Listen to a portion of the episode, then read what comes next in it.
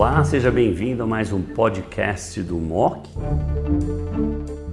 Sejam bem-vindos ao Highlights da ASCO 2021. Agora nós vamos falar de adjuvância em câncer de mama. Para falar sobre esse tópico, está a doutora Juliana Pimenta, membro titular do Centro de Oncologia da ABP, a Beneficência Portuguesa de São Paulo, e Dr. Carlos Barros, diretor da LACOG e membro do Grupo Oncoclínicas e um dos editores do MOC, como eu. Vamos falar um pouco do Olympia. Barrios, o primeiro é quepstabina, que é o padrão ouro hoje. O que, que vocês favoreceria? O laparib ou quepstabina adjuvante numa paciente triplo negativo que preenche os critérios do Olimpiá? Serão pacientes com N positivo ou um tumor primário maior a 2 centímetros de cerne adjuvância. E depois tem o grupo da neoadjuvância, que não atinge resposta patológica completa. Como é que você colocaria a quepsitabina? O primeiro conceito, obrigado, Uzaid e Juliana, é, excelente apresentação. O primeiro conceito, eu acho que é, eu acho que esse estudo meio que recupera um pouco a capecitabina. Não sei se vocês lembram, mas tem muita gente que ainda questiona o uso de capecitabina por ter sido feita é, a indicação em base a um estudo Createx que foi exclusivamente em pacientes asiáticos. Mas agora, a partir desse estudo, praticamente, e do estudo do EcoGacrin, é, a capecitabina parece ser certamente o braço controle. Então, esse é o primeiro ponto que eu gostaria de fazer. O segundo ponto é que eh, certamente esta é uma população de alto risco e eu gostaria que vocês comparassem as curvas do estudo Createx ou do estudo ACRIN, que falam de pacientes triplo negativos geral, e as curvas né, do braço controle do grupo eh, do estudo Olympia. E vocês vão ver resultados muito melhores, muito superiores. O que diz que nós estamos lidando com uma população completamente distinta as pacientes BRCA triple negativas, é, que era a maioria dos, do, das pacientes que participaram, certamente tem um prognóstico muito melhor, mesmo depois de não obter uma resposta patológica completa. E, nesse sentido, a pergunta que o Antônio está fazendo é extremamente importante. Numa paciente triple negativa, que é BRCA positiva, né, será que a gente vai escolher capecitabina ou, eventualmente, uh, olaparib? É, pessoalmente, neste momento, né, por ter sido um estudo dirigido especificamente, a minha tendência é escolher o Olaparib, né, embora não existam dados definitivos. E esses dados poderiam sair pelo menos do ponto de vista exploratório, de uma análise dos, dos pacientes, das pacientes que participaram do estudo CreateX, que fossem BRCA mutadas. E esse dado nós não vamos ter, porque senão já teria aparecido na literatura. Então, Antônio, eu concordo contigo que acho que neste tipo de cenário, com as informações que a gente tem, interpretando esses dados, eu sei que administrar o Laparib neste grupo de pacientes me dá uma curva que está por cima dos 90%, o que eventualmente eu não tenho evidências de conseguir com a capecitabina. Então, até dados comparativos serem feitos ou gerados, eu acho que o Olaparib se impõe, obviamente, com todas as questões de acesso. Né? Então, do ponto de vista prático, esse é o primeiro comentário. Eu gostaria de saber o que, que vocês acham também desse tipo de situação. Ju, o fato do Olaparib ser superior no Olympiad Uh, e só para quem não lembra, os residentes A e o D é de Advanced Disease. E agora ficou o A, ficou Adjuvant. Então, no comments. Mas o ponto é que no Olympiad, Kipstabina é uma das drogas mais usadas no Treatment of Physician's Choice. E o Laparib, principalmente na primeira linha, foi claramente melhor. Chegou até a aumentar a sobrevida global, taxa de resposta 60%, etc. Isso lhe influencia a pensar também? Sim, doutor Buzaide, na verdade, exatamente esse vai ser o meu raciocínio, né? Eu acho que a gente precisa checar, eu acho que sim, inclusive é um, um dos pontos, né? Hoje em dia, acho que a gente vai discutir muito mais checagem de, de síndromes hereditárias nas pacientes com câncer de mama, porque a gente vai, principalmente nas pacientes que preenchem os critérios do Olimpiar, a gente saber se realmente a gente não vai ter essa possibilidade de melhorar o desfecho dessas pacientes.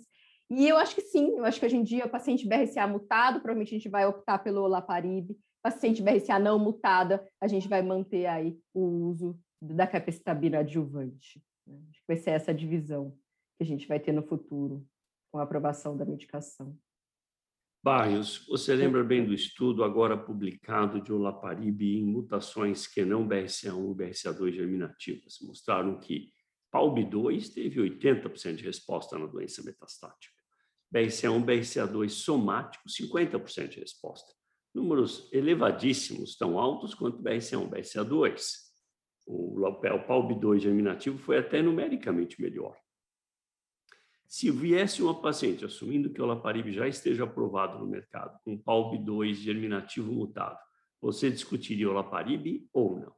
Absolutamente. Eu acho que sim, Antônio. Obviamente que nós estamos falando de extensão de dados e também teria a questão né, que eu acrescentaria aí, que talvez fosse mais comum até, é, é o grupo de pacientes que não tem os critérios de alto risco que foram utilizados para colocar os pacientes no, no estudo tá certo? Será que nós vamos estender não só para essas outras mutações, como o PAL-B2, né, é, ou BRCA somático, mas também para aqueles também, pacientes que tinham doença residual, mas não tão grande ou tinham três gânglios comprometidos. Um outro ponto absolutamente desafiador, né, eu me lembro de ter discutido isso antes várias vezes, é que se a gente lembra, o CRIATEX tinha também pacientes receptor hormonal positivo.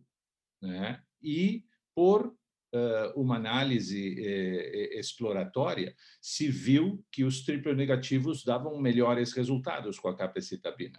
Mas também havia benefício no grupo receptor hormonal positivo, só que cruzava né, a linha da unidade, certo? Agora, com o olaparib, né, a mesma coisa está acontecendo, né? mas a gente está aceitando o tratamento de doença receptor hormonal positiva com muito mais facilidade. Então, eu acho que esse é um outro assunto em que a interpretação do dado do estudo clínico né, vai gerar muita discussão, e eu é, acho que é bem-vinda essa discussão, porque certamente pode ampliar os benefícios. Obviamente, nós temos que considerar a toxicidade, como foi mencionado pela Juliana também. Show a preocupação da leucemia barra mielodisplasia induzido pelo laparib, para mim, não é tão pequena.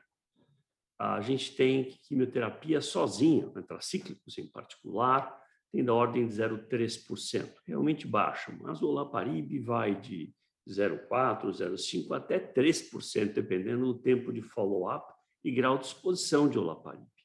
Isso lhe preocupa também?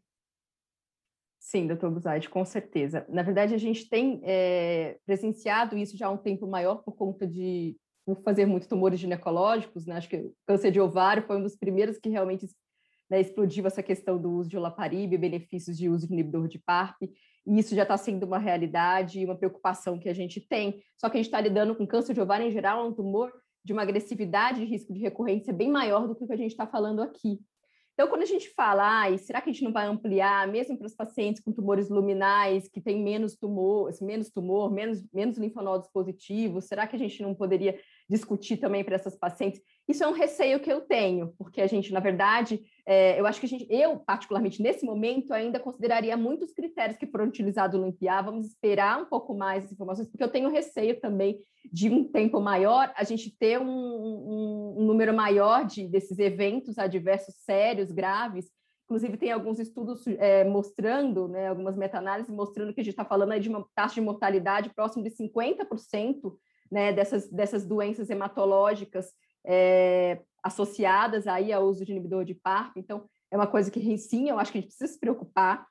No cenário de triplo negativo, que realmente tem uma doença mais agressiva, com um risco de recorrência super alto, provavelmente a gente colocando na balança, né? Eu acho que com os critérios que a gente viu aí no Olimpiar, eu consideraria sim o uso do BRCA.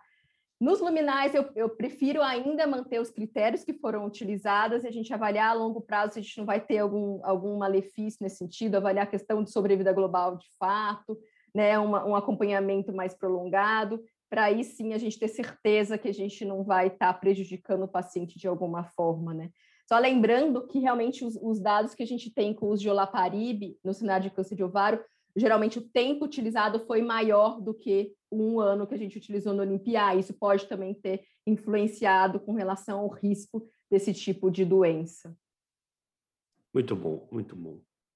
Ju e Barrios, brigadíssimo pela participação de vocês. Vocês viram aqui uma profunda discussão do Olimpiá e dados do GICOG Akron também, que eu acredito são importantes na prática de vocês. Obrigado pela atenção.